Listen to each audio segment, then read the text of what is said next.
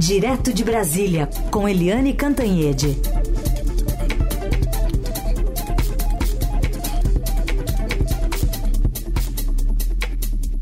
Oi, Eliane, bom dia. Oi, bom dia, Raíssa Carolina, ouvintes. Bom dia, Eliane, bem-vinda.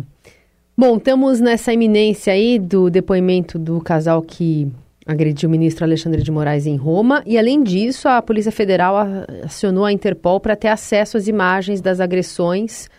Na última sexta-feira, já havia solicitado ao aeroporto a preservação das imagens e a filmagem é importante para esclarecer justamente esse episódio, colocar ali uma clareza na identificação dos depoimentos que estão sendo colhidos, não?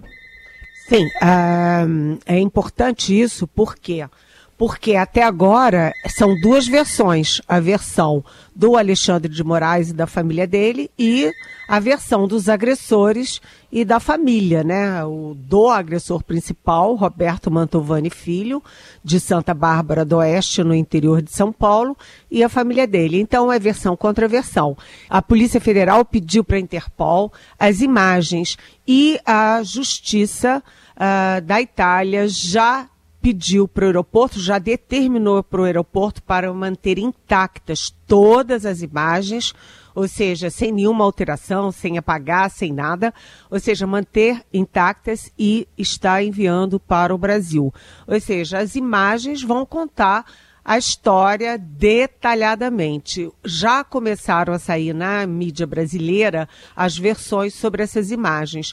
E a primeira versão que sai uh, já diz claramente que a mulher do Mantovani já estava foi a, a, atacou o ministro, né, gritando, é, berrando, né, sobre é, comunista, é, comprado, essas coisas todas, essas besteiras todas, e num grau de violência, sabe, inacreditável e inadmissível num país que se diz civilizado e que se pretende civilizado. Então, hoje vamos ver esse depoimento, porque o que eles disseram até agora, e essas, esses membros da família agressora, é que foi simplesmente uma discussão acalorada. Discussão acalorada? Como assim? Né? Segundo o ministro Alexandre de Moraes, na verdade, um dos, dos, um dos familiares, né, dos agressores, deu um tapa no filho dele, inclusive atingiu os óculos dos filho, do filho dele no rosto. Então, é, as imagens vão dizer tudo, mas de qualquer jeito é uma história que depõe contra o país, foi aconteceu no exterior, depõe contra os bolsonaristas, porque esse tipo de violência está cada vez mais identificado com bolsonarista. Esse Mantovani foi candidato do PL a prefeito de, de, é, de Santa Bárbara do Oeste. Enfim, depõe contra o Bolsonaro, o bolsonarismo, o país, né? E vai jogando também muita, muito holofote negativo sobre o Supremo Tribunal Federal. Então, é bom que a Polícia Federal investigue dentro do Brasil, apesar do episódio ter sido fora, lá na, na Itália, mas enfim, esse, esse tipo de coisa não pode acontecer. É, por isso está prevista uma punição séria para quem comete esse tipo de agressão de crime. Muito bem. Eliane, outro assunto é o ministro da Fazenda está ganhando cada vez mais protagonismo, até você já comentou isso, até em articulação política, né, não só em pautas econômicas, mas o que, que ele está fazendo agora ultimamente para ganhar mais espaço? Pois é, a gente essa semana tem aí uh, o recesso da Câmara, o recesso do Senado, o recesso do Judiciário e o presidente da República, o Lula, está na Europa. Então o noticiário cai muito, né, na política, na economia. Então o Haddad tem senso de oportunidade, está ocupando as manchetes, ocupando ali o espaço de mídia, espaço de imprensa.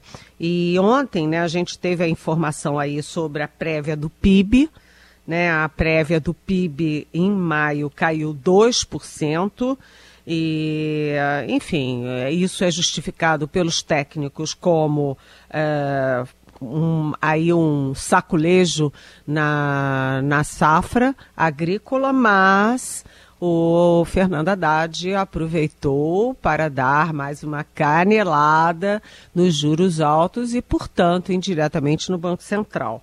Né?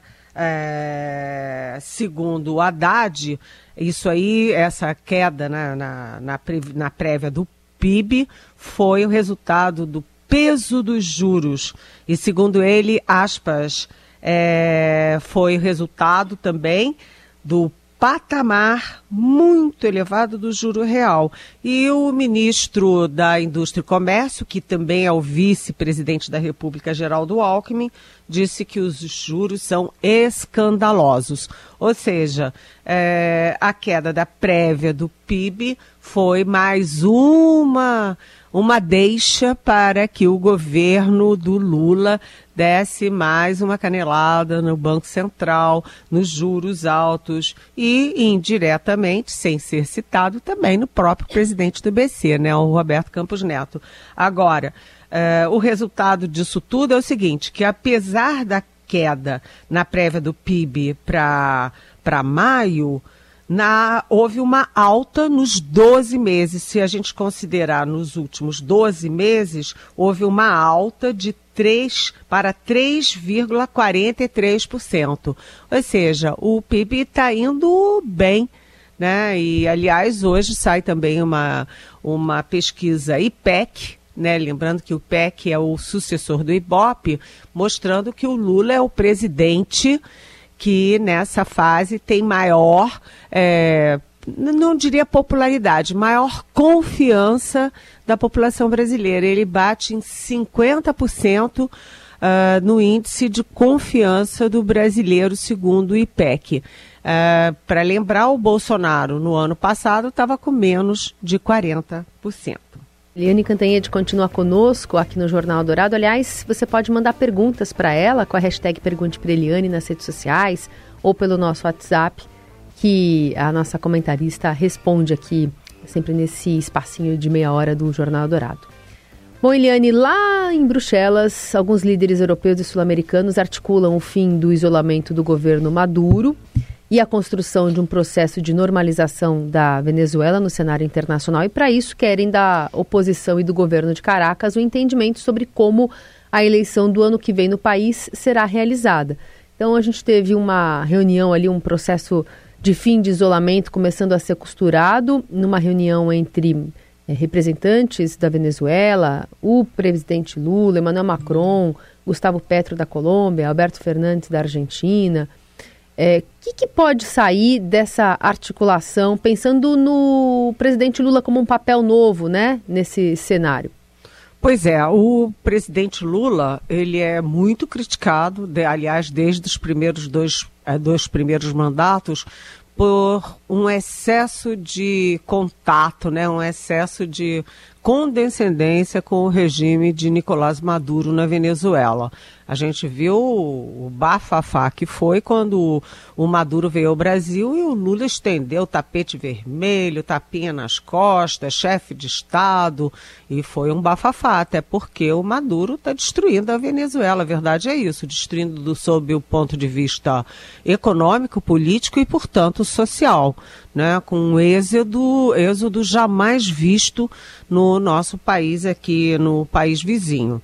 E aí o Lula agora amplia a negociação, ou seja, não é mais o Lula negociando, é o Lula que põe na mesa o Macron, o Alberto Fernandes da Argentina, o Petro da, da Colômbia, enfim, ele está ampliando o, o diálogo com o governo e com a oposição venezuelana para tentar uma saída negociada para essa crise da Venezuela, que não é boa para a Venezuela e não é boa para a América do Sul. Portanto, não é boa para o Brasil também. Agora, o Lula, como você disse, Carolina, ele fez uma ressalva forte, né?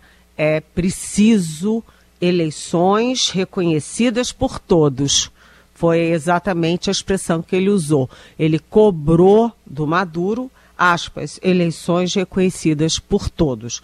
O Lula também, eh, no discurso, defendeu o acordo do Mercosul com a União Europeia, mas né, com aquela ressalva que ele tem colocado o tempo inteiro. O Brasil e o Mercosul não aceitam sanções. Né, não aceitam sanções, que seria uma coisa autoritária da Europa impondo é, sanções ao, ao Mercosul.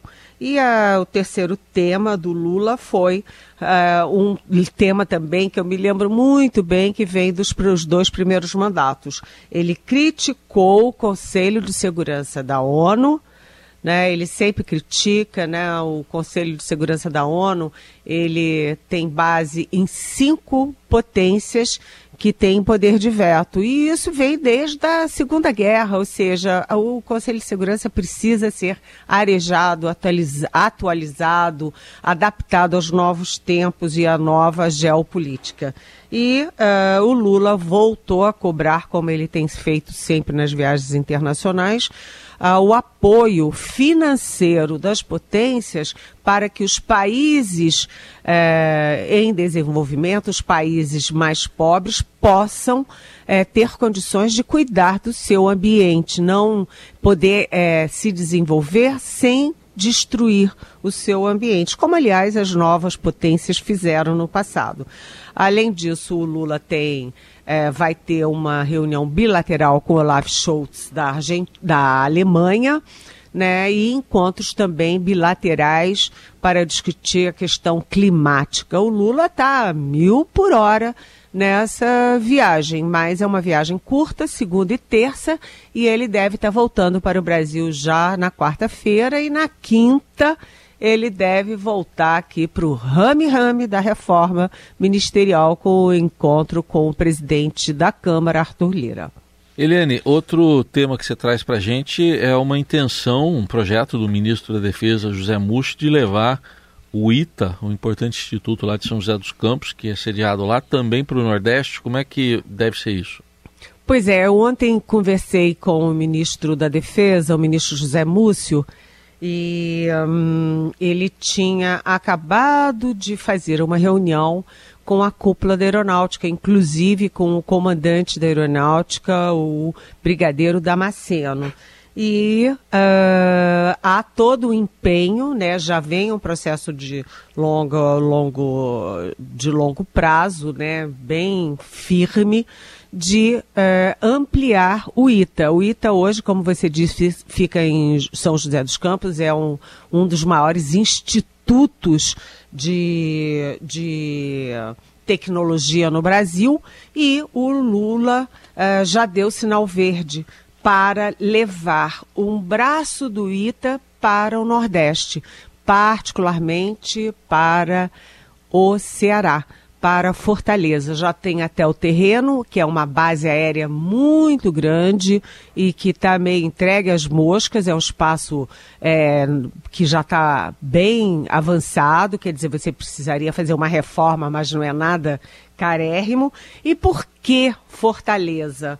Porque, olha só que coisa interessante que o Zé Múcio me deu, né? Dos colocados para o ITA, né, de quem passa no, no dificílimo concurso para entrar para o ITA, né, uh, vou dar os últimos dois anos. Em 2022, passaram 157 alunos, né, uh, 26 deles de um, é, nascidos num único estado que é o Ceará.